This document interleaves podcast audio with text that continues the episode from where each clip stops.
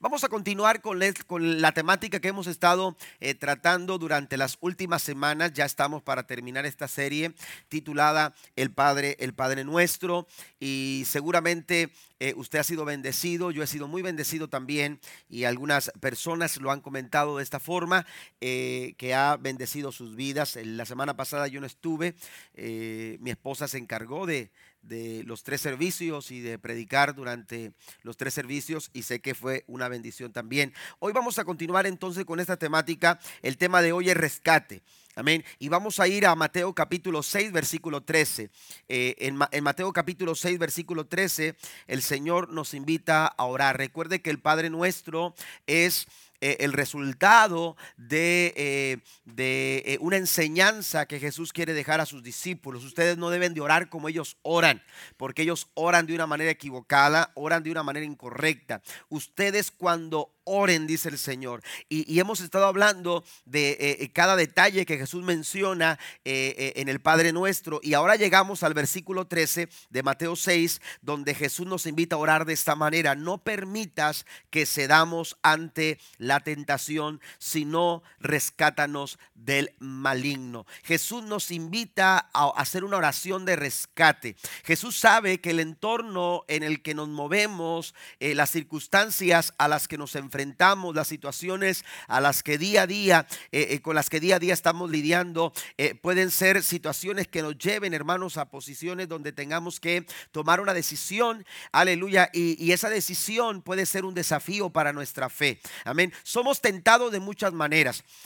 a veces solamente pensamos que tentación tiene que ver con asuntos de inmoralidad, con asuntos sexuales, con asuntos que tienen que ver con, con, con con eh, algún vicio o qué sé yo, pero o algún placer, pero la verdad que la tentación, hermanos, está eh, eh, ahí tratándonos de hacernos tropezar en cualquier área de nuestra vida.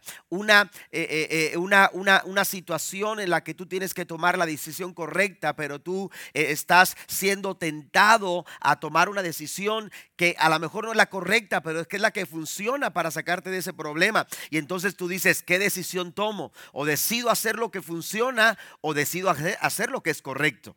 Amén, lo que agrada a Dios. Entonces, eh, eh, decido decir la verdad o decido eh, decir la mentira o, o, X cosa. Entonces, la verdad es que la tentación, hermanos, toca la puerta en cualquier área área de nuestra vida. La tentación no es pecado. Hay personas que se sienten este, atemorizadas, se sienten culpables por la tentación. La tentación no es pecado. Y, y vaya, vaya a mencionar el ejemplo de Jesús, porque Cristo mismo pasó por tiempos de tentación. Cristo también fue confrontado por la tentación. Pero cuando se refiere a Jesús, se refiere a uno que fue tentado en todo pero no hubo en él pecado.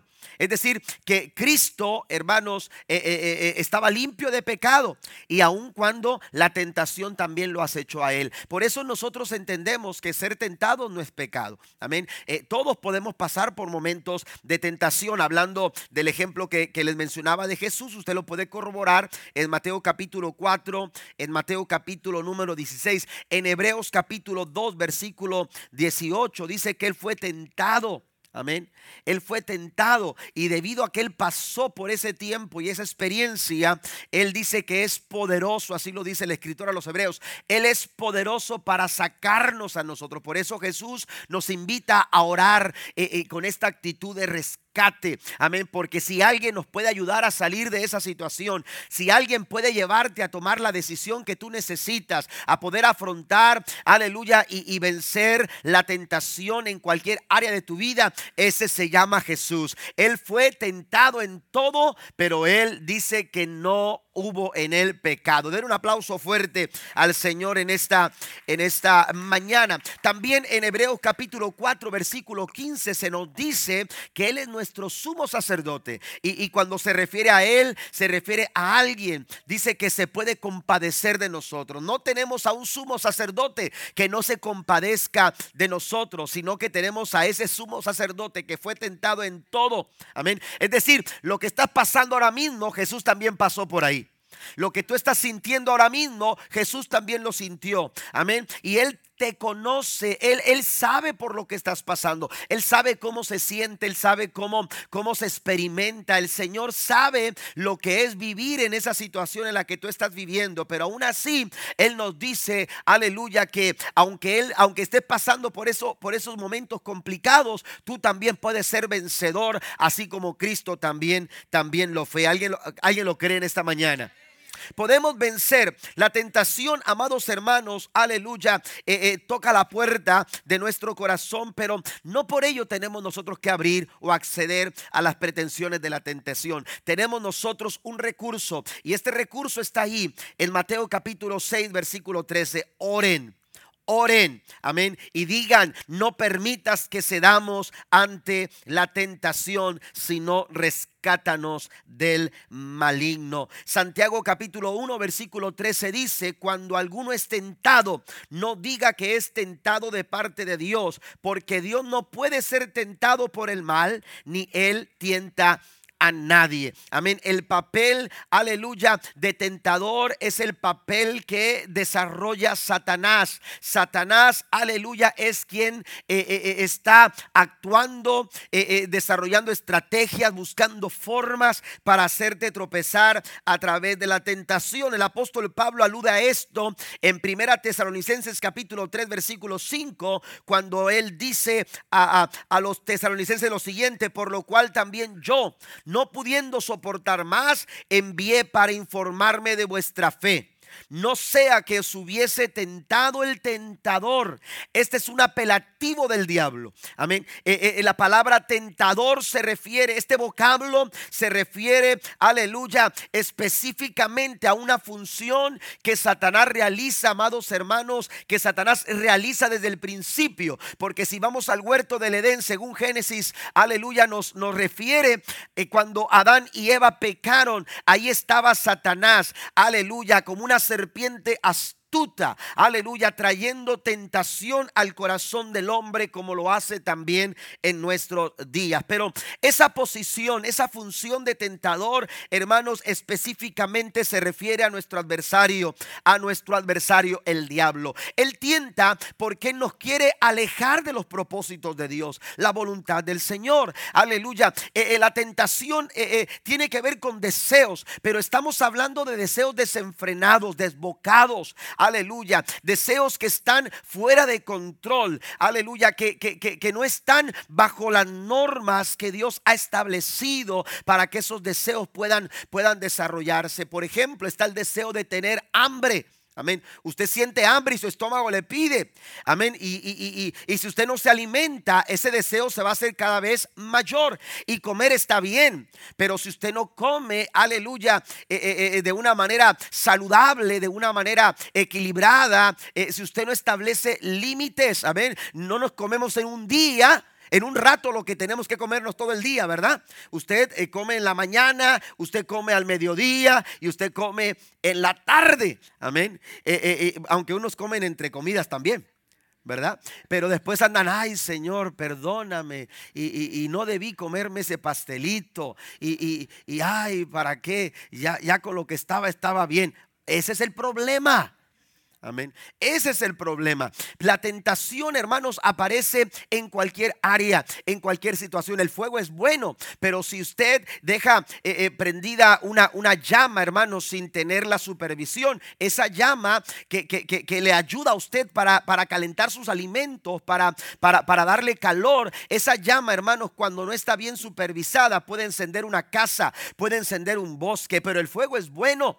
Amén. Eh, eh, eh, también, hermanos, el agua es buena, pero si usted deja la llave abierta, usted va a provocar una inundación en su casa que le va a dañar sus muebles. Entonces, las situaciones tienen que ver con esta situación de tentación. Satanás se toma de esos deseos para llevarlos a despropósito, para llevarlos fuera de los propósitos de Dios. Amén. Dios puso esos deseos en nosotros, pero para ello Dios estableció propósitos y para ello también Dios estableció su voluntad. Y esto es lo que Dios nos invita a través del Padre nuestro, a buscar la voluntad de Dios. Y, una forma de hacerlo es poniendo nuestras vidas en rendición a Él, diciéndole, Señor, eh, mi vida está en tus manos, no permitas que yo ceda a la tentación, líbrame, rescátame de el maligno. Esos deseos Santiago los refiere en el versículo 13 del capítulo 1. Dice, dice la escritura hablando de los malos deseos, dice, dice Santiago, sino que cada uno es tentado cuando de su propia concupiscencia es atraído y seducido. Jesús nos invita a orar y orar, hermanos, diciéndole al Señor, eh, eh, eh, líbranos de la tentación, rescátanos de esta situación. Me gusta mucho una paráfrasis que quiero referir acerca de este versículo 13. Lo voy a leer textualmente. Dice, protégenos en esos aspectos de las pruebas en los que somos vulnerables. Jesús está invitándonos a orar de esta forma.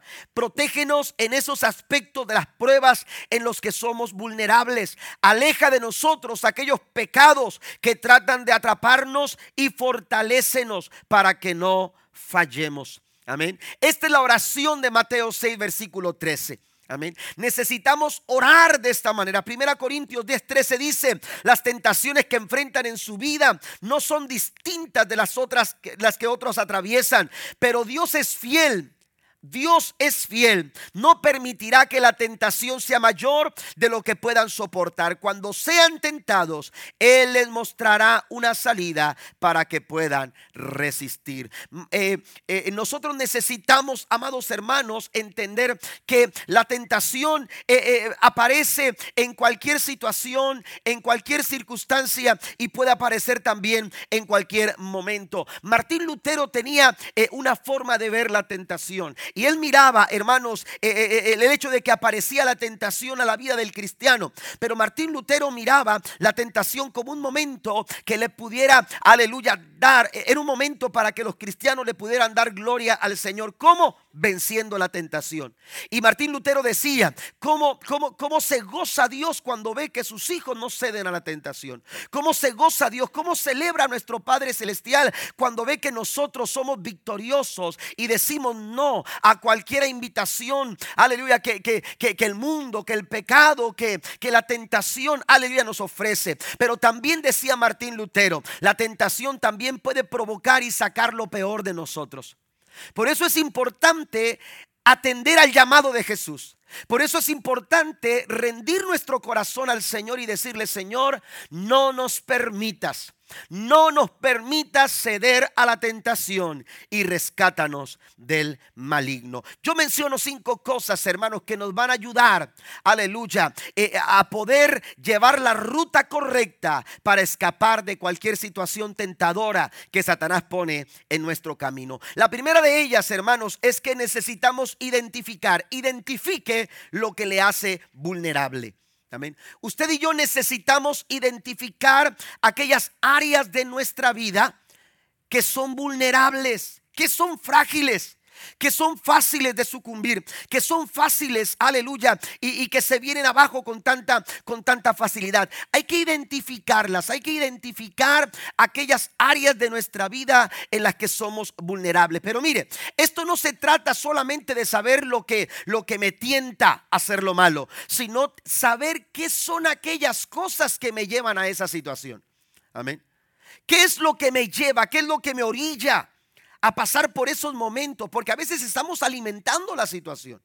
A veces estamos provocando. La Biblia dice enfáticamente, no, eh, eh, no des lugar al diablo. Amén. No hay que dar lugar al diablo. Nosotros tenemos que aprender, aleluya, a identificar aquellas áreas de nuestra vida, aleluya, que son fácilmente, fácilmente vulnerables. Esas áreas de nuestra vida, aleluya, son puntos frágiles que si usted no los ha identificado, Satanás sí. Amén. Que si usted no los ha identificado, Satanás lo sabe. Amén. A veces ese, ese, ese punto vulnerable de nuestra vida y nuestro carácter. Amén. Somos tan volubles.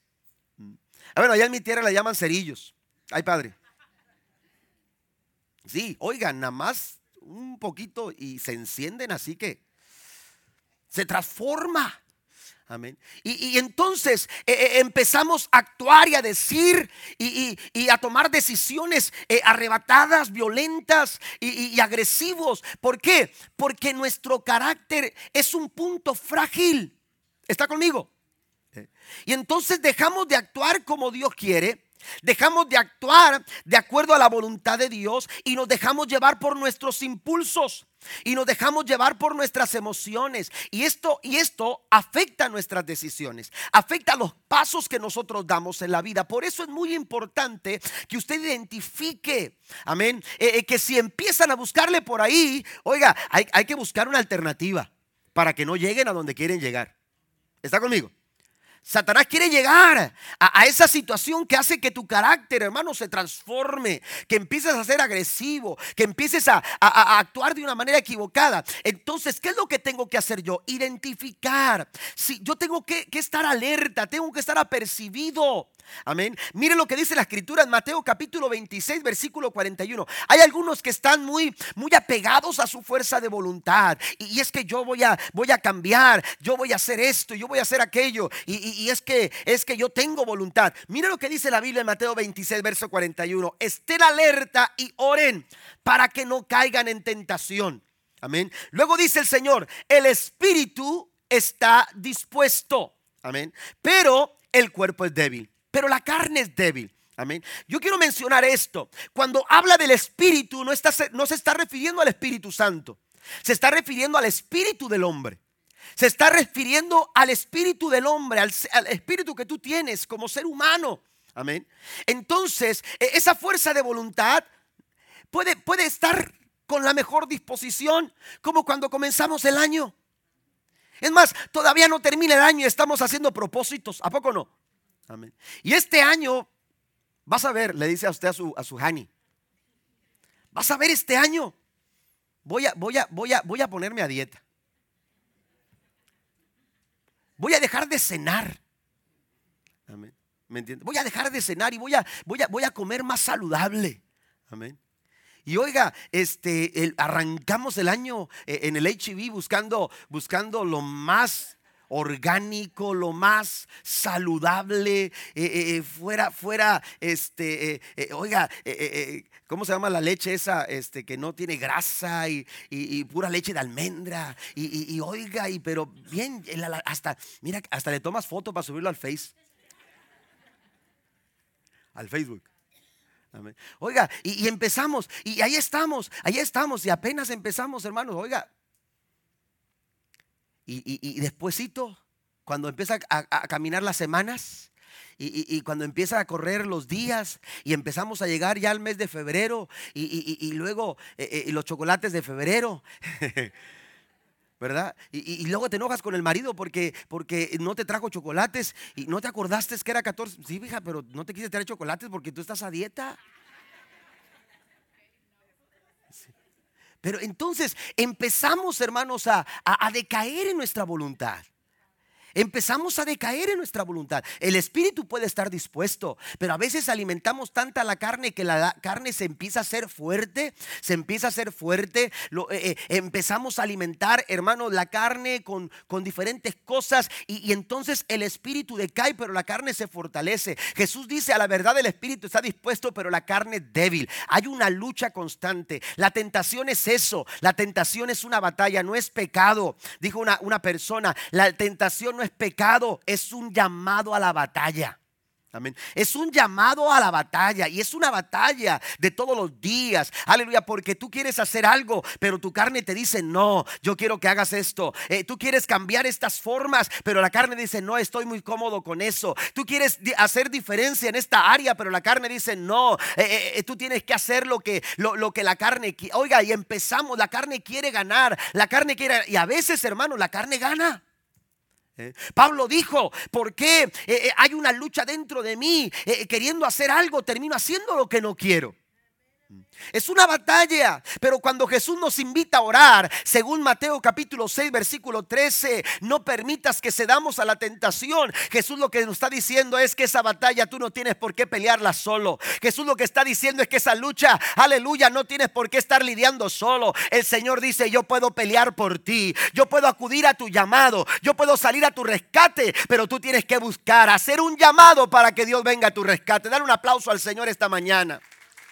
Necesitamos nosotros, aleluya, apegarnos a, lo que Jesús está diciendo. Y Jesús nos está hablando de estar apercibidos. Jesús habla de orar, pero además de orar, el Señor dice, tienen que estar apercibidos, tienen que estar alertas. Porque si tú no estás alerta, si tú estás descuidado, si tú no estás poniendo atención, si tú no estás poniendo, aleluya, seriedad a la forma en que estás viviendo, te vas a equivocar. Vas a permitir que esas áreas vulnerables, amén esas áreas vulnerables, cuando viene un huracán, cuando viene una tormenta, aleluya, ¿qué es lo que empiezan a evacuar? Las áreas vulnerables.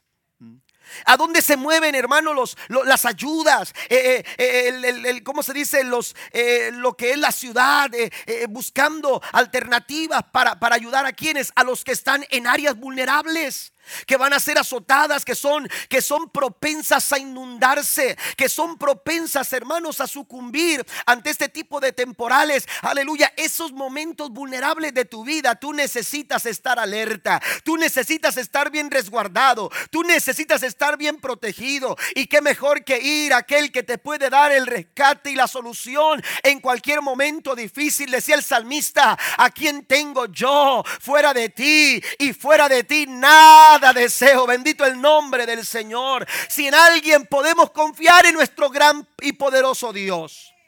Él nos puede rescatar. Él nos puede ayudar en los momentos complicados, pero, pero nosotros tenemos que identificar qué es lo que nos hace Aleluya. ¿Qué es lo que nos hace vulnerables? ¿Qué son aquellas cosas que nos llevan? Bueno, si, si esto me lleva, si esto termina en tentación, si esto termina en pecado, si esto, si esto termina en una situación, experiencia negativa delante de Dios, yo tendré que tomar límites, yo tendré que poner, aleluya, eh, eh, algunos límites, tendré que poner, eh, establecer algunas formas. Y esto tiene que ver con el siguiente punto. Pero antes de ir a él, quiero mencionarles, hermanos, que usted y yo tenemos una forma. Amén. Y, todos somos distintos. Amén. Y tú tienes una forma muy particular. Porque Dios te creó de esa manera. Pues a veces las tentaciones, hermanos, trabajan de acuerdo a nuestra forma. Amén. Y es que yo soy así y, yo pienso de esta manera. Bueno, tus experiencias, eh, eh, la forma en que fuiste, que, viviste, las experiencias. Mire, si usted, si usted vivió, y lo digo con mucho respeto, si usted creció en un hogar donde la violencia era común, pero la violencia no es común, no, no, es algo normal. Pero hay hogares donde, donde, donde han vivido de esta forma. Amén. Y, había violencia, y había maltratos, había insultos. usted está, está cercano a eso. Amén. Y, usted necesita identificar eh, esa situación en su vida para no caer en lo mismo. Amén. se es más propenso en ciertas áreas de acuerdo a las experiencias que pasamos en la vida. Amén. Usted lo que necesita es sanar su corazón, pero para ello hay que acudir al Señor. Hay que buscar a aquel que lo puede hacer. ¿Cuánto le dan un aplauso al Señor esta mañana? Podemos ser vulnerables en algunas áreas de nuestra vida, pero Dios dice que Él está con nosotros para ayudarnos y para librarnos de cualquier circunstancia. Número dos, también hermanos tenemos que planear con cómo evitarla. Planeé, planeé. Es importante hacer una planificación de, nuestras acciones, de, cómo actuamos. Por eso cuando, cuando hay una recomendación del estudio de la Biblia, por ejemplo, cuando Pablo habla en Romanos capítulo 12, Pablo habla de un, de un culto racional. Amén. Racional. Cuando, cuando eh, por ejemplo, ahora las noticias en Puerto Rico, estaban, estaban una, de, las, de los reportajes estaban eh, eh, haciendo con las personas, ¿hace cuánto comió? ¿Qué fue lo que comió? Y dice, bueno, tenemos comida, pero, pero la están racionando para que haya todos los días.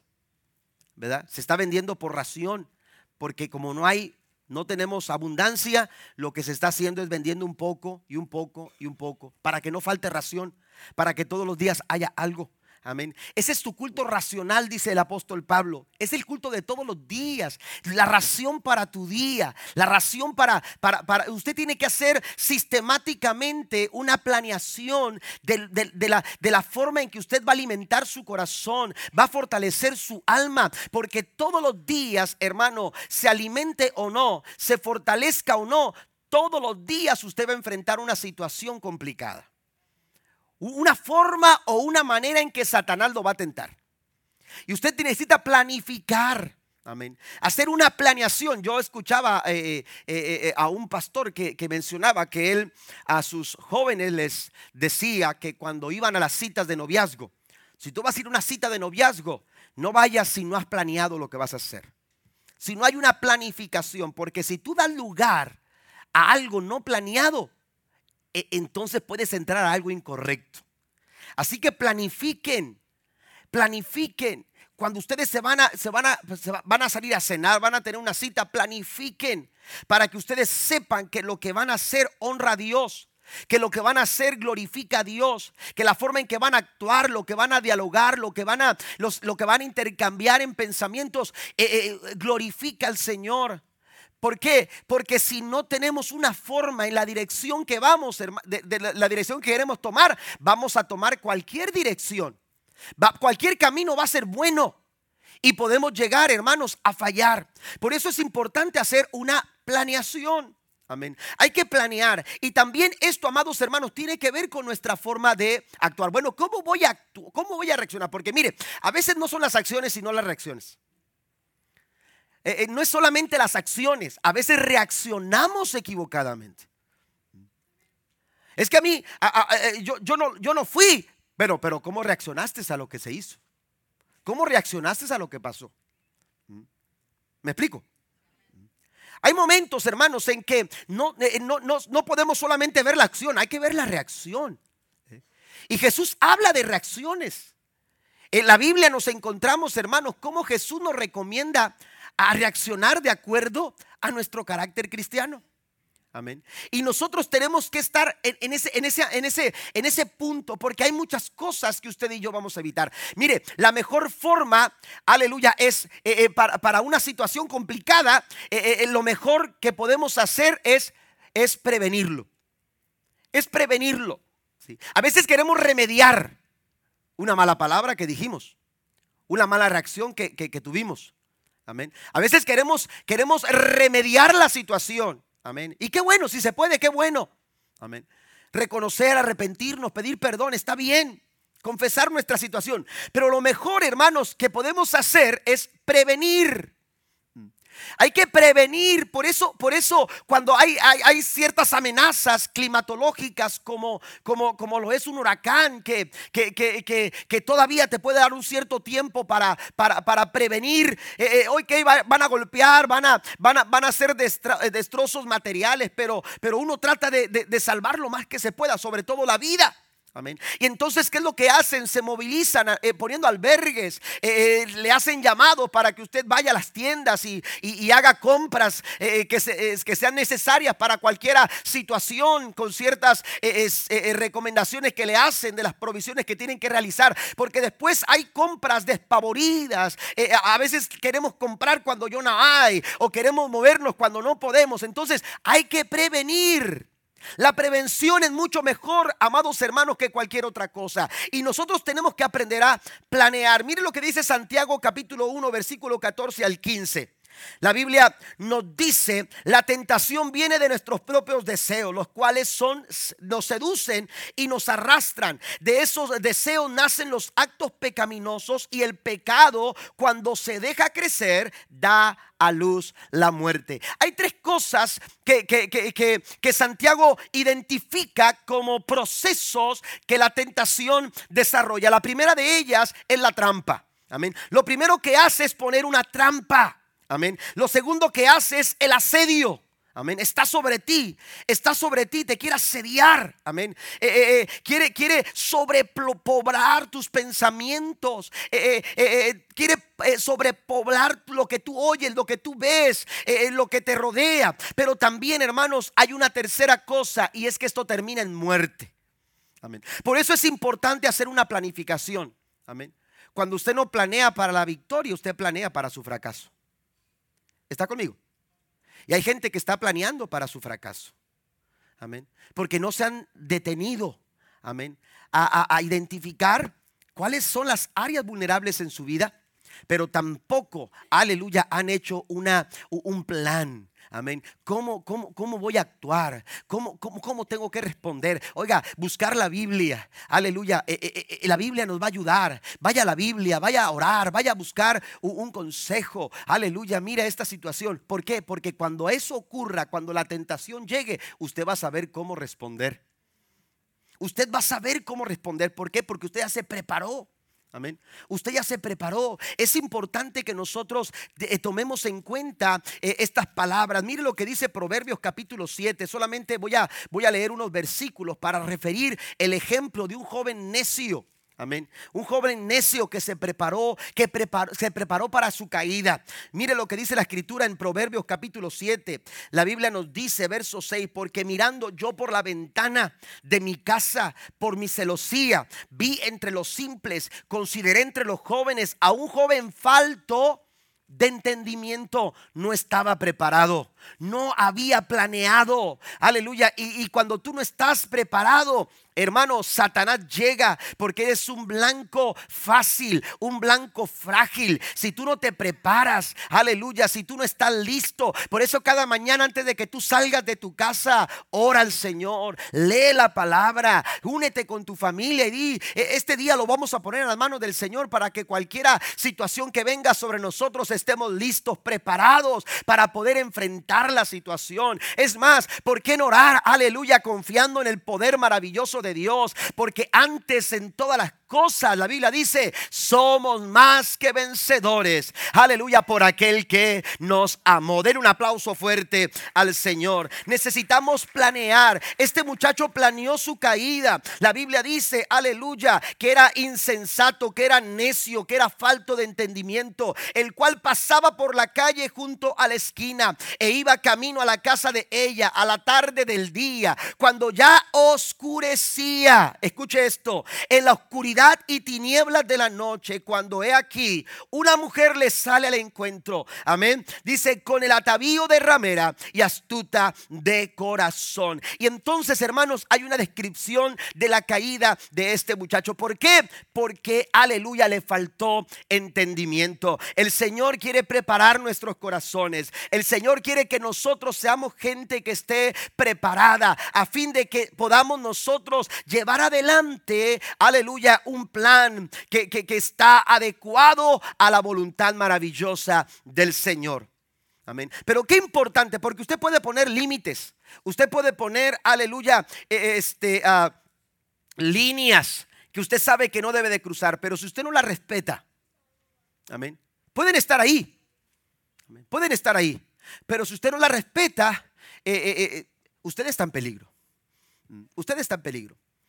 Se dice que un turista se encontró en el norte de, América, en, Alaska, se encontró a un eh, nativo de, aquellas áreas en, una, en un tiempo de invierno.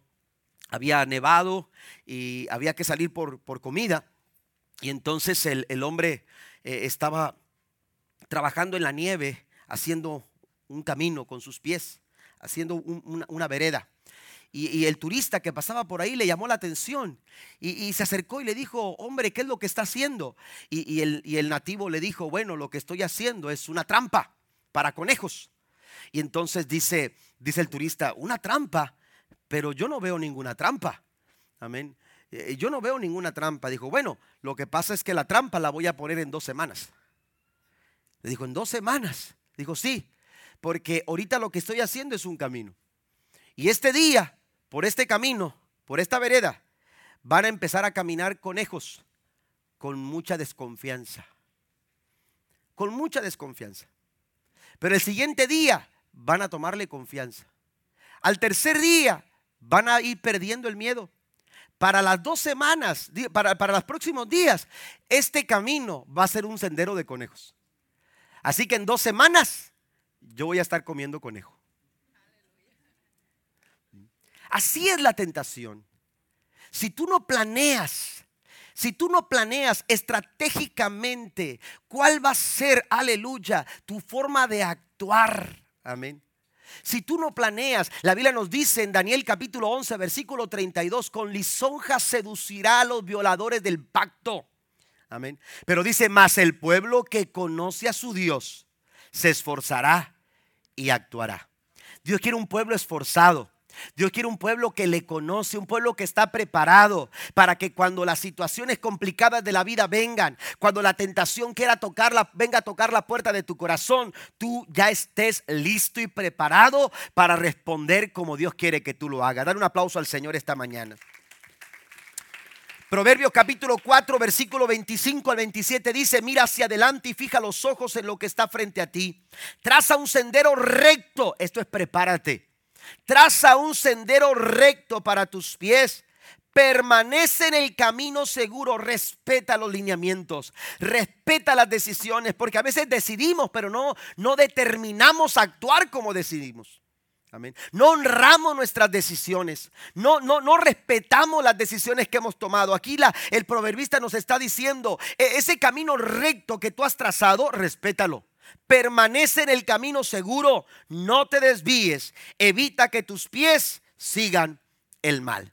Número tres, además, hermanos, de identificar aquellas áreas vulnerables, además de que nosotros tenemos que planear también, nosotros tenemos que cuidar nuestro corazón. Tenga cuidado con su corazón.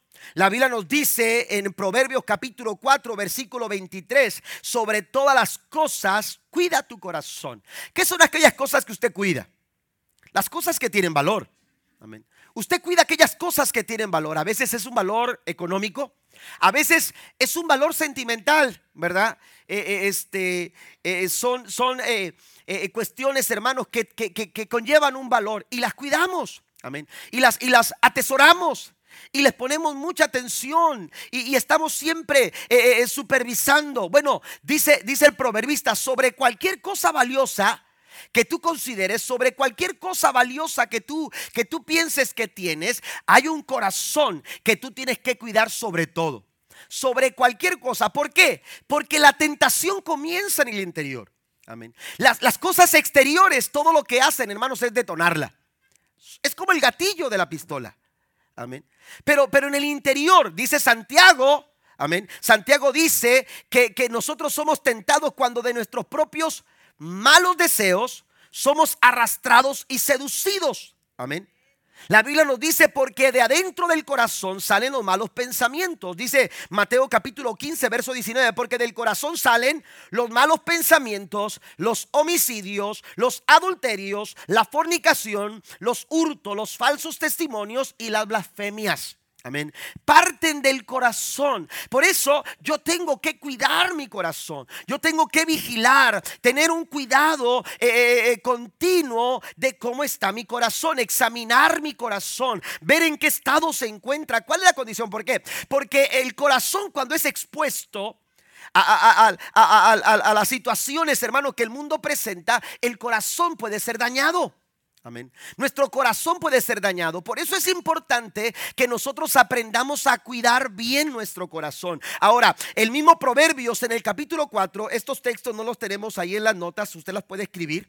Y, seguir lo que voy a estar leyendo, porque aquí nos da tres maneras, Proverbios capítulo 4 nos da tres formas en que podemos cuidar nuestro corazón. Primero, nos dice que podemos cuidarlo cuando estamos cuidando lo que nosotros oímos, lo que oyes. Cuida lo que oyes. ¿Quieres cuidar tu corazón? Que tu corazón no se dañe. Cuida lo que oyes. Amén. ¿Me entiendes? Hay un dicho que dice, dime con quién andas y te diré quién eres. Pero algunos lo han cristianizado. Y lo han dicho, dime qué música escuchas y te diré quién eres. ¿Qué es lo que oyes? ¿Qué es lo que escuchas? ¿A dónde estás prestando tus oídos? Amén. A veces hay crítica, chismes, A veces hay palabras, hermanos, hirientes. A veces hay palabras que no nos edifican. A veces la mentira. Eh, haya lugar en nuestros oídos, hermanos, y penetra nuestro corazón. Y cuando menos nos damos cuenta, ya nuestro corazón está dañado. Está dañado por la crítica, está dañado por los chismes, está dañado, aleluya, por las palabras hirientes, está dañada, aleluya, por palabras que no nos edifican, está dañada, aleluya, por cosas que nosotros estamos permitiendo que nuestros oídos escuchen. ¿Está conmigo? Amén. Quiere cuidar su corazón, cuide lo que usted está oyendo. ¿A dónde estás prestando tu oído? Proverbios 4:24 lo dice, aparta de ti la perversidad de la boca y aleja de ti la iniquidad de los labios. Amén. Tenemos que apartar, esto no lo quiero escuchar. Amén. Esto no lo quiero oír porque no me va a edificar no me va a, sanar, no me va a aliviar, no me va a traer cosas buenas. La mentira, hermano, nunca va a traer algo bueno a tu alma. Aleluya, no hay como conocer la verdad, porque la Biblia dice, y conoceréis la verdad, y la verdad os hará libres. ¿Cuántos alaban al Señor? Entonces nosotros tenemos que prestar nuestros oídos a, escuchar la palabra de Dios. Necesitamos prestar nuestros oídos a escuchar la verdad, alejar nuestros oídos de cualquier labio mentiroso, de cualquier boca, hermano, que habla perversidad. Tenemos que alejar nuestros oídos de eso porque tenemos que cuidar nuestro corazón. ¿Y por qué no escucho aquello? Porque estoy cuidando mi corazón. ¿Y por qué no le presto atención a aquella persona que, que, que dice chismes y que dice esto y que dice aquello y que nomás está criticando o que es siempre negativa? ¿Por qué no le presto presto atención. ¿Por qué? Porque estoy cuidando mi corazón. ¿Está conmigo? Estoy cuidando mi corazón. Mi corazón es tan valioso. Mi corazón es mi mejor tesoro. Mi corazón es algo que yo tengo que cuidar. Amén. Dios nos está desafiando, aleluya, para, para que nosotros cuidemos el corazón. El salmista David decía en el Salmo 119, con que limpiará el joven su camino, con guardar su palabra. Amén. Y también el salmista decía, en mi corazón he guardado tus dichos para no pecar contra ti. ¿No quiere prestarse a la tentación? Recuerde que ser tentado no es pecado. El pecado ocurre cuando cedemos a la tentación. Si usted no quiere ceder a la tentación, usted necesita prestar sus oídos a escuchar la voz de Dios. Número dos, también hay que cuidar lo que vemos. No es solo lo que oigo, sino también lo que veo. Verso, verso 25 dice, tus ojos miren lo recto y diríjanse tus párpados hacia los que tienes delante. Amén. ¿Hacia dónde estás viendo? ¿Qué es lo que estás viendo? Amén. ¿Qué es lo que están viendo tus ojos? Mire, Adán y Eva se dejaron llevar por lo que oyeron. La serpiente astuta les empezó a decir, ah, mira, si comes de este árbol, si comes de este fruto, vas a ser muy bendecido. Vas a tener, eh, eh, eh, vas a tener un conocimiento terrible. Vas a ser como Dios. Y eso, hermanos, yo creo que hasta con efecto, como Dios, Dios, Dios, Dios, Dios. Amén. ¿Me entiende? Y a lo mejor este, se vieron a Adán y Eva dijeron, en serio, en serio, en serio. Amén. Pero lo que oyeron los cautivó. Amén. Y entonces se dieron a la tentación. Pero no solamente lo que oyeron, Adán y Eva se dejaron llevar por lo que vieron. Si usted va a, Génesis capítulo 3, se dará cuenta que ellos vieron que constataron con sus propios ojos que el fruto era codiciable. ¿Mm? Era una fruta codiciable. Amén. Como cuando usted pasa por la HB y usted dice, esta fruta no es como la de Walmart. Ah, que aquí tenemos pura gente de HB. Amén. Esta fruta está bien, bien, bien, bien, bien sabrosa, se mira muy bien. Amén. Pero qué disilusión, ¿no? Que a veces uno abre la sandía pensando que está bien dulce y oiga, descolorida. Pero el fruto era codiciable, era apetitoso, porque lo que tú ves y lo que tú oyes te puede llevar, hermanos, a actuar equivocadamente. Por eso tengo que cuidar lo que oigo y tengo que cuidar lo que veo. ¿Está conmigo?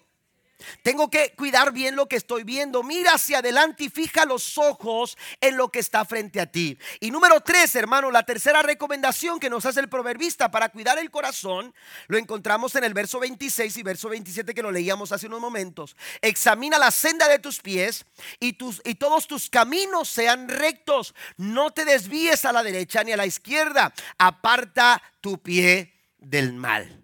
Amén. Es decir, tengo que cuidar lo que oigo, tengo que cuidar lo que veo, pero también tengo que cuidar los caminos que ando. ¿Cuáles son los pasos que estoy dando? Amén. Yo tengo que cuidar, aleluya, eh, por, por, por, por qué áreas estoy pisando. Amén. Cuando usted va manejando su coche, cuando usted va manejando su carro, aleluya, usted va viendo diferentes señalamientos. ¿Verdad? Están ahí a su vista, algunos cuelgan eh, de un poste, otros están al lado de, los, de, la, carretera, eh, eh, de la autopista. Pero también, hermanos, en el piso tenemos señalamientos y alguna gente no lo miran. Amén. A veces no estamos viendo los señalamientos que están pintados en la carretera. Amén. Los más comunes son las líneas. Amén. Y usted tiene que saber lo que significan esas líneas cuando está entrecortada. Cuando la línea es derecha, cuando está en amarillo, cuando es blanca. Amén. ¿Me entiende? Hay una línea que refiere al acotamiento, a lo que diferencia el acotamiento de, de, lo que es el carril. Hay carriles, dependiendo del tamaño de la autopista. ¿Me entiende? Pero, pero, pero hay situaciones, hay rayas cruzadas en, ciertas, en, ciertos, en ciertos señalamientos que se hacen que ahí usted no puede transitar por ellos. Pero hay unos que no les interesa. Amén. ¿Y por qué ¿Por qué se provocan los accidentes? Hay muchos accidentes que pudieron haberse evitado. Amén. Pero que no se evitaron. ¿Por qué? Por la imprudencia. Amén. Por, por la falta, hermanos, de cuidado. El Señor dice, yo he puesto señalamientos Amén. Dice, dice, dice su palabra en el Salmo 119, versículo 105. Lámpara es a mis pies tu palabra. Es lumbrera a mi camino. Alabe al Señor esta mañana, por favor. Es lumbrera a nuestro camino. Usted no tiene por qué caminar por caminos equivocados. Usted no tiene por qué andar por caminos oscuros. Usted no tiene por qué andar por caminos de confusión. Cuando Jesús ha trazado el buen camino, dice el Señor, yo soy el camino, yo soy la verdad, yo soy la vida y nadie viene al Padre si no es por mí. No, no, no podemos eh, eh, fracasar, no podemos ceder a la tentación cuando nosotros estamos bien apercibidos de qué caminos estamos, estamos tomando. Amén. Tenemos que definir los límites en nuestra vida. Cuidar nuestro corazón tiene que ver con respetar esos límites. Amén. Usted respete, honre las decisiones que usted ha tomado de agradar al Señor. Proverbio 22, versículo 3. El prudente ve el peligro y lo evita. El inexperto sigue adelante y sufre las consecuencias. Amén. Es importante, hermanos, aleluya, que nosotros seamos gente prudente. Como Jesús cuando refirió la parábola de aquellos hombres que edificaban su casa, uno fue tan prudente que hondó, excavó, buscó un fundamento firme donde establecer su casa, porque él sabía que venían los vientos, las tempestades, los ríos, y él quería que su casa quedara estable. Pues si tú quieres que tu casa siga siendo estable, cuida tu corazón. Cuida tu corazón, porque de él mana la vida. Número cuatro, hermanos, practique la oración. Amén. Este sendero, hermanos, hacia el rescate, este sendero de escape que el Señor nos refiere en Mateo capítulo número 6, verso 13, amado hermano, también nos invita a practicar la oración. Orar, hacer una oración, hermanos, aleluya, donde reconocemos nuestra incapacidad Señor, esto es algo tan pesado, tan fuerte, que yo soy incapaz de enfrentarlo solo. Pero al momento que yo reconozco mi incapacidad, reafirmo mi convicción de que todo lo puedo en Cristo porque Él me da la fuerza para lograrlo. ¿Cuántos dicen amén? Entonces nosotros tenemos que practicar, hacer de la oración una práctica, hacer de la oración un estilo de vida. Aleluya. ¿Por qué? Porque estamos en una batalla y, y la batalla no se vence si no hay estrategia. Amén. Y la oración es estratégicamente, amados hermanos, espiritualmente hablando, está diseñada para ir en contra de cualquier acechanza del enemigo. Usted va cuando, cuando el apóstol Pablo habla de la armadura de Dios y empieza a decir que tenemos que armarnos con la armadura de Dios. Él habla de diferentes elementos que componen la armadura de Dios, pero llega a un punto donde dice la oración.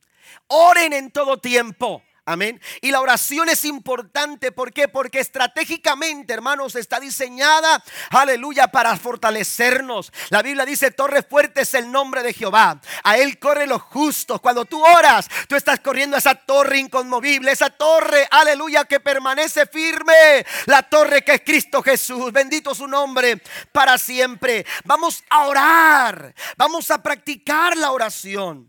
Porque es una batalla a la que nos enfrentamos todos los días y tendremos que establecer una estrategia para poder vencer cualquier tipo de tentación. Hombres de Dios, hermanos, oraron. Tenemos ejemplos de hombres de Dios que oraron, aleluya, por su rescate. David oró cuando, cuando se sintió en lo más bajo, cuando sentía que no podía levantarse, aleluya, de donde había llegado. La Biblia dice que él oró y Dios lo levantó. Aleluya Daniel oró estando en un foso, amados hermanos, amenazado por fieras. Aleluya, leones hambrientos que podían devorarle en cualquier momento. Pero él oró y Dios no permitió que esos leones se levantaran en contra de la integridad de Daniel. La Biblia dice que el Señor envió a su ángel. En esos momentos de complicaciones, de dificultades, el Señor dice hay que orar, hay que buscar a Dios en oración. Porque también así como con David, así como con Daniel, así como con Pedro cuando estaba encarcelado y el mismo Pablo cuando estaba encadenado. Aleluya, Dios enviará su rescate al auxilio cuando nosotros buscamos su ayuda.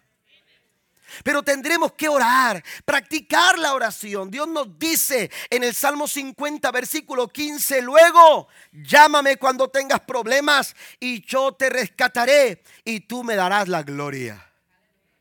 ¿Ha estado en alguna situación problemática en su vida? Y se ha dejado vencer, el Señor dice, no tienes por qué volver a pasar eso. Cuando estés en problemas, dice el Señor, llámame. Cuando estés en problemas, el Señor dice, corre mi auxilio, ora. Hay que practicar la oración, pero ¿qué decir en esta oración? Yo voy a mencionar ocho cosas. Rápidamente quiero, quiero que las enumere, por favor. Ocho cosas que usted tiene que integrar en su oración. Cuando usted ora al Señor buscando el rescate en medio de todos estos momentos de tentación, lo primero que tenemos que hacer es, eh, de nuestra oración es centrar su oración en la cruz de Cristo. Usted tiene que orar. ¿Por qué orar? Bueno, vamos a orar diciéndole al Señor, Señor, mi oración la voy a dirigir, aleluya, viendo tu sacrificio. Lo que tú hiciste por mí en la cruz del Calvario. ¿Por qué es importante centrar nuestras oraciones en la cruz de Cristo? Porque esto nos recuerda que usted y yo hemos muerto al pecado. El pecado ya no tiene lugar. El pecado nos invita, el pecado quiere atraernos, el pecado toca la puerta. La tentación está ahí queriendo socavar nuestra fe, queriendo, queriendo eh, eh, hacer algo eh, en nuestra vida que nos lleve a actuar equivocadamente. Pero ¿sabe qué sucede cuando usted ora centrado en la cruz de Cristo? Usted se recuerda que ya no vivo yo, como dijo el apóstol Pablo, sino que ahora es Cristo el que vive en mí. Ya no somos deudores para vivir conforme a la carne. ¿Cuántos alaban al Señor? Señor.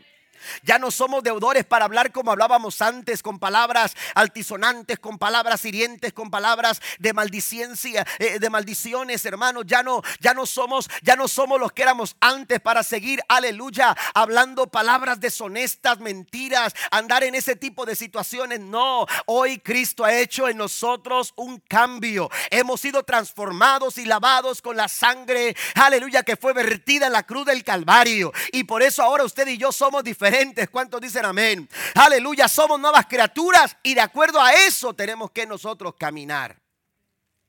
Ya no vivo yo, dijo Pablo, ahora vive Cristo en mí. Voy a centrar mi oración en lo que Cristo hizo en la cruz del Calvario. Segundo, amén, aleluya, también tengo que orar pidiendo el temor del Señor.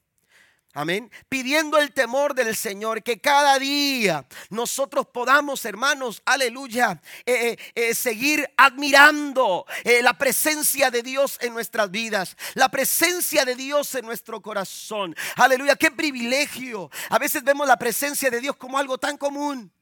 Amén. Se nos hace tan común. ¿Por qué? Porque nos acostumbramos. Amén. ¿Y qué está pasando en la iglesia y en el altar? Ah, están sintiendo la presencia de Dios. Yo estoy esperando aquí a que dé las 7 porque eh, eh, las, las 12. Amén.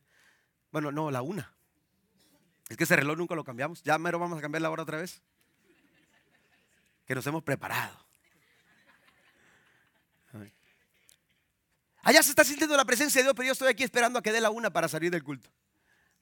A veces vemos la presencia de Dios como algo tan común, como algo tan tradicional, como, como algo tan acostumbrado.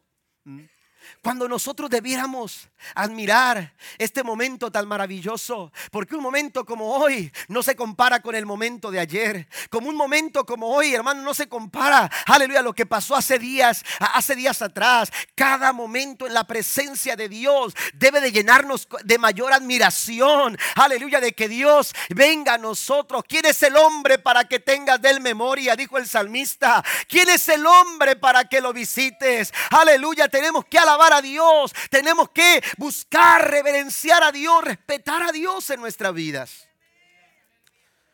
E, ese grado de reverencia, ese grado de respeto y de admiración te va a ayudar, hermanos, a no sucumbir en los momentos de tentación. Como yo, dijo José, he de hacer tan, tan grande mal y pecar contra mi Dios. ¿Sabe por qué? Porque había temor de Dios en su corazón. Yo tuve muchas oportunidades de hacer lo malo cuando fui un adolescente, pero yo crecí en la iglesia. Y a mí me enseñaron el temor de Dios. Y si hubo algo, porque no estaba el pastor, no estaban mis padres, no estaban mis tíos, toda mi familia. El entorno familiar de nosotros, hermanos, era, era, era vida cristiana. Todos los días, aleluya, eh, eh, eh, había, había actividades cristianas. Todos los días vivíamos, aleluya, bajo, bajo la enseñanza de una, de una familia cristiana. Aleluya, pero cuando yo tuve oportunidad de hacerlo mano, no lo hice. ¿Sabe por qué? Porque aunque no estaba mi padre, aunque no estaba mi madre, aunque no estaban mis pastores, aunque no estaban los líderes de la iglesia, yo sabía que Dios estaba presente. Y Dios no me permitió. Por eso Jesús dice, cuando ustedes oren, oren y digan, no me permitas. Porque a veces hay la oportunidad, pero el Señor siempre habrá de actuar a nuestro favor para que tú no des el paso equivocado. Dar un aplauso al Señor. No nos permita ceder a la tentación. Amén. Sigue diciendo, aleluya, oren constantemente para mantener, perdón, eh, anterior a esto, oren y lean el libro de Proverbios. Amén. Ore y lea el libro de Proverbios. Hermanos, el libro de Proverbios es más que una obra literaria. Hay gente que ve Proverbios así. Wow, qué, hermosas las historias, los, eh, eh, eh, lo, que nos dice. A veces ven el proverbio como unos dichos. Amén. Y, le restamos valor porque Proverbios es palabra de Dios. Y el libro de Proverbios es sabiduría de Dios. Y si algo necesitamos, hermanos, yo, yo, he dicho en otras ocasiones, para ir al cielo necesitamos salvación. Para vivir en la tierra necesitamos sabiduría. Y Proverbios es un compendio de sabiduría divina para que usted y yo podamos tener los recursos y las herramientas necesarias. Amén. A fin de tomar las mejores decisiones. Lea Proverbios. Tómese el tiempo una y otra y otra vez. Es que ya lo he leído, pastor, léalo otra vez y vuélvalo a leer y busque otra vez, porque siempre dará algo, algo eh, eh, eh, maravilloso a su vida. Hay que orar y lea el libro de los proverbios. Ore constantemente para mantenerse lleno del Espíritu Santo. Amén. Busque la llenura del Espíritu Santo de Dios. El apóstol Pablo escribía a los romanos en el capítulo 8, verso 11. Y si el espíritu de aquel que levantó de los muertos a Jesús mora en vosotros, el que levantó de los muertos a Cristo Jesús, vivificará también vuestros cuerpos mortales por su espíritu que mora en vosotros. Amén. Ese mismo espíritu que levantó a Cristo de los muertos va a vivificar nuestras vidas. Va a darle vida a nuestro corazón. Va a darle vida a nuestra, a nuestra alma. También, hermanos, hay que orar por dominio propio. Hay que orar por dominio propio. Cuando usted vaya a Dios en oración, usted tiene que decirle al Señor, Señor, ayúdame a desarrollar dominio propio. Yo quiero eh, eh, eh, desarrollar dominio propio. Mire, usted ha salido de la tienda a veces comprando cosas que usted no necesitaba, pero estaba ahí en oferta. 75% de descuento. ¿Para qué? ¿Quién sabe? Pero usted lo compró. ¿Mm? ¿Me entiende? Y a veces salimos de la tienda y vemos que en otra parte estaba más barato y no estaba en descuento. ¿Mm? ¿Me entiende? Pero nuestros impulsos, y eso es lo que busca la tentación. La tentación va a buscar que, tus impulsos, que, esos, esos momentos de impulso, aleluya, desmedidos, eh, eh, empiecen a, actuar en tu vida para hacer cosas que después tú te vas a arrepentir. Después tú te vas a lamentar, después vas a sufrir las consecuencias. Por eso es importante ejercitar el dominio propio. Por eso es importante también orar pidiendo disciplina en nuestra vida personal. Un cristiano indisciplinado es un cristiano, hermanos, que siempre estará fracasando en su camino. La disciplina es muy importante. Pablo dice que los atletas se preparan disciplinadamente para ganar una medalla, para ganar un trofeo. Amén. Eh, eh, eh, un, un, trofeo, hermanos, corruptible, dice el apóstol Pablo. ¿Cuánto más nosotros, si aquellos se, disciplinan para dormir temprano, para, para no comer ciertas cosas, alimentarse de una manera, ejercitarse ciertas horas, cuánto más nosotros que estamos corriendo una carrera, no para alcanzar un trofeo corruptible, sino un trofeo incorruptible que nos está preparado allá en el cielo? ¿Cuántos dicen amén? ¿Cuántos quieren alcanzar ese trofeo? Pues queremos alcanzarlo, tendremos que empezar a ser disciplinados. Y la disciplina hay que empezar, hermanos, aleluya, a, involucrar la oración, hay que involucrar la lectura bíblica, hay que involucrar el estar en la casa de Dios, no dejar de congregarse como algunos tienen por costumbre, dice la Biblia. Eso es parte de las disciplinas cristianas. Amén. Es otro tema, pero, pero la disciplina cristiana es muy importante también para no sucumbir ante las circunstancias complicadas de la vida. Número, número siguiente, el séptimo, pida revelación en los momentos oscuros. Pida revelación en esos momentos que todos ven, pero que usted no puede contemplar. Sí, porque a veces todos ven nuestras faltas, pero qué difícil es que nosotros veamos nuestras propias faltas. ¿Mm? Entonces, si usted no quiere que alguien se lo diga, dígale al Señor, Señor, revélamelo revélamelo. ¿Mm? ¿Me entiende? Y entonces Dios te revela. Dios te hace ver. Amén. Dios te hace ver, aleluya, tu condición. Y por último, pida sujeción a Dios para resistir. Y este es uno de los graves problemas, hermanos, del por qué terminamos haciendo lo que no debemos. Porque no nos estamos sujetando. No nos estamos sujetando, no hay sujeción. El Señor dice, someteos a Dios, resistid al diablo y Él huirá de vosotros. Él huirá de vosotros.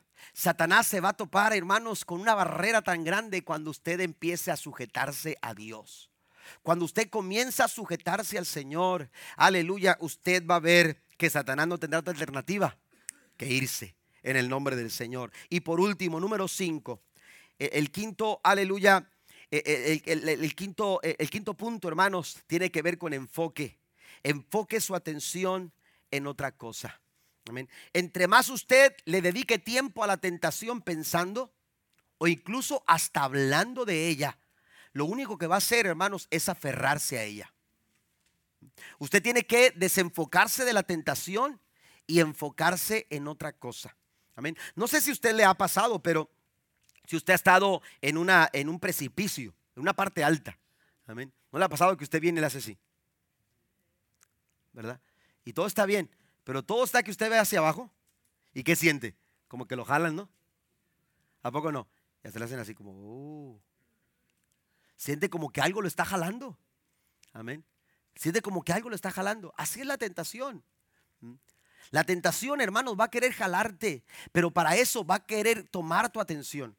Primero lo que hace es tomar tu atención y que tú estés eh, muy pendiente y que tú estés poniendo, poniendo atención eh, a, todo este tipo de cosas. Mire lo que dice Proverbios 23, 31. Este es un pasaje eh, que tiene una verdad tremenda. Dice, no te fijes en lo rojo que es el vino, ni en cómo burbujea la copa, ni en lo suave que se desliza, pues al final muerde como serpiente venenosa y pica como una víbora. ¿Mm? Ayer mi hermano Jesús llegó con, con un poquito de carne ahí. Llegó mi hermano, oh, esta noche va a predicar mi hermano eh, Armando Luna. Va a estar predicando, él es pastor allá en México. Eh, va a estar predicando esta noche. Y entonces llegó y solo así le pude cortar una rosa del jardín a Gesiel. Y este, pero resulta que yo llegó con un poquito de carne y un poquito de pollo. Y, pero de repente vi que llegó con vegetales. Y y yo traigo un hambre terrible. Y este, oiga, pues él bien puesto para cocinar todo. Y este, cortando los vegetales. Y yo miraba empaquetada la carne y el pollo. Y yo le decía, ¿y eso para qué es? No, es que voy a hacer unas. Le digo, sí, pero yo ya quiero carne y pollo. Oiga, pues se tomó el tiempo, hermanos, para hacer. Oiga, qué rico salieron los vegetales, ¿eh? Se los recomiendo, bien sabros. Pero, oiga, pero tomó, yo ya quería carne y pollo. Amén. Y, oiga, cuando, cuando, cuando, cuando este, eh, eh, está uno viendo eh, que se está cocinando algo y uno empieza a hasta parece que el steak te dice, ven, prepárate, ya estás listo, ¿verdad? hasta parece que te está hablando. ¿sí? aquí, aquí el proverbista nos dice, ten cuidado, no fijes tus ojos en lo espeso, en lo burbujeante, en el color. Amén. Ten cuidado porque a final de todo, eso muerde como serpiente venenosa. Así es la tentación. Si tú estás viendo y poniendo atención a la tentación, al final, hermano, la tentación va a provocar un dolor y una terrible muerte, como lo describe Santiago en el capítulo 1 que acabamos de leer hace unos momentos. Qué importante es desenfocarnos de nuestra atención, dejar de concentrarnos nuestra atención, hermanos, a la tentación, porque entre más nosotros nos enfoquemos en ella, nos va a jalar. Nos va a estar jalando. Por eso Pablo, mire lo que, mire, este es un principio, porque, porque, porque mire lo que dice Pablo en Colosenses capítulo 3, versículo 1 al 5. Ya que han sido resucitados a una vida nueva con Cristo, pongan la mira en las verdades del cielo, donde Cristo está sentado. Esto está diciendo como enfóquense Pongan atención en las cosas del cielo donde está Cristo sentado en el lugar de honor a la derecha de Dios. Piensen en las cosas del cielo y no en las de la tierra, pues ustedes han muerto a esta vida y su verdadera vida está escondida con Cristo en Dios. Cuando Cristo quiere la vida de ustedes sea revelado a todo el mundo, ustedes participarán de toda su gloria. Así que hagan morir las cosas pecaminosas y terrenales que acechan dentro de ustedes. No tengan nada que ver con inmoralidad sexual, la impureza, las bajas y los malos deseos. No sean avaros, pues las personas avara es idólatra porque adora las cosas de este mundo. ¿Qué está diciendo Pablo? No miren hacia abajo, miren hacia arriba. Porque si miran hacia abajo, hacia abajo van a ser jalados. Pero si ustedes miran hacia arriba, ustedes van a ser jalados hacia arriba. Den un aplauso fuerte al Señor en esta, en esta mañana. Póngase de pie conmigo, por favor. Pasen los músicos que estén aquí en esta, en esta hora. Mire, la Biblia nos dice en Romanos 12, 21, estoy terminando. No dejen que el mal los venza. Más bien venzan el mal haciendo el bien. Amén. Deje de enfocarse en las cosas negativas. Deje de enfocarse en las cosas, aleluya, que la tentación quiere que tú te enfoques. Ya no mires allá. Amén. Y una forma de hacerlo es dejar de hacer lo malo para empezar a hacer lo bueno. Y cuando tú empiezas a hacer lo bueno, automáticamente las cosas malas, hermanos, van perdiendo valor a tu vida, en tu vida. Van perdiendo importancia, van quedando ahí aleluya, rezagadas, se van quedando en el camino, aleluya, y tú terminas enfocado en las cosas que son de Dios.